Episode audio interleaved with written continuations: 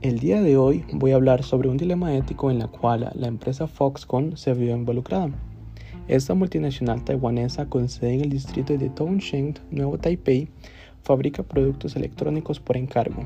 Es el mayor fabricante de componentes electrónicos a nivel mundial y el mayor exportador de China.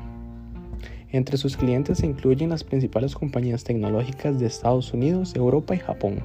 Entre los productos fabricados más famosos por esta empresa destacan el iPhone, el iPad, la PlayStation, el Xbox y algunas cámaras GoPro. Uno de los dilemas éticos de esta empresa sucedió en la planta dedicada a los chips de Apple, lo cual es interesante porque fue la misma Apple quien levantó un informe sobre el proveedor en el cual fueron documentados miles de violaciones de los derechos laborales, como exceso de horas de trabajo, más de 13 horas al día, salarios muy bajos por debajo de los 350 dólares para mantener una familia de 5 o más personas, turnos que se alteraban periódicamente para evitar que hicieran amigos en las líneas de montaje.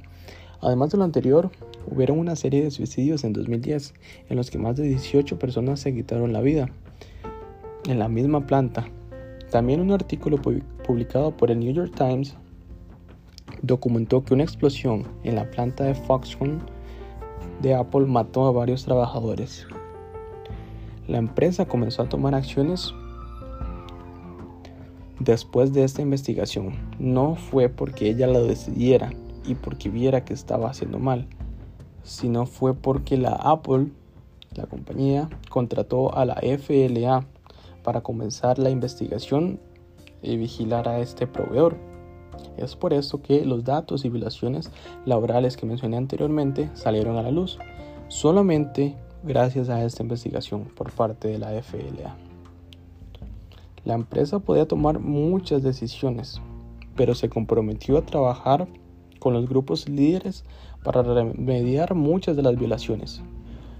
La empresa añadió que logrará el cumplimiento legal completo de las leyes laborales chinas para el 1 de julio del 2013. Según la FLA, tendrá que contratar a decenas de miles de trabajadores extra para compensar la carga de trabajo.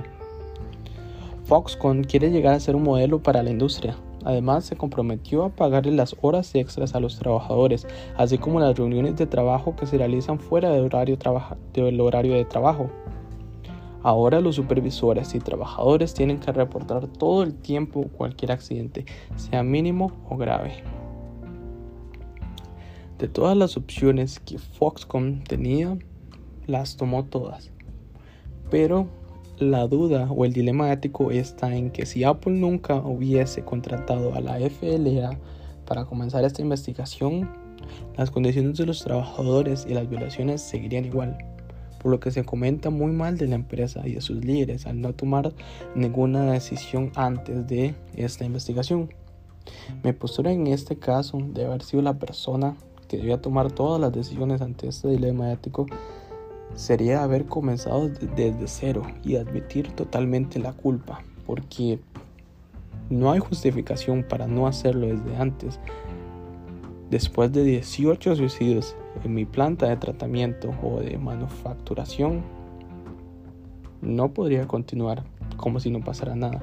Entonces lo primero sería admitir la culpa. Después erradicar todo lo que está mal y comenzar desde cero, como si fuera una empresa nueva. Y así eliminar todo lo que está mal, que prácticamente sería el 89%, 99% de la empresa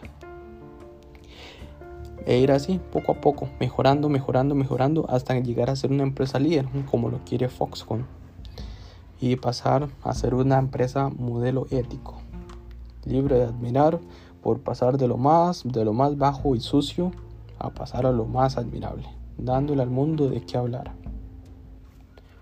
Ese sería el tema que íbamos a tocar el día de hoy. Muchas gracias.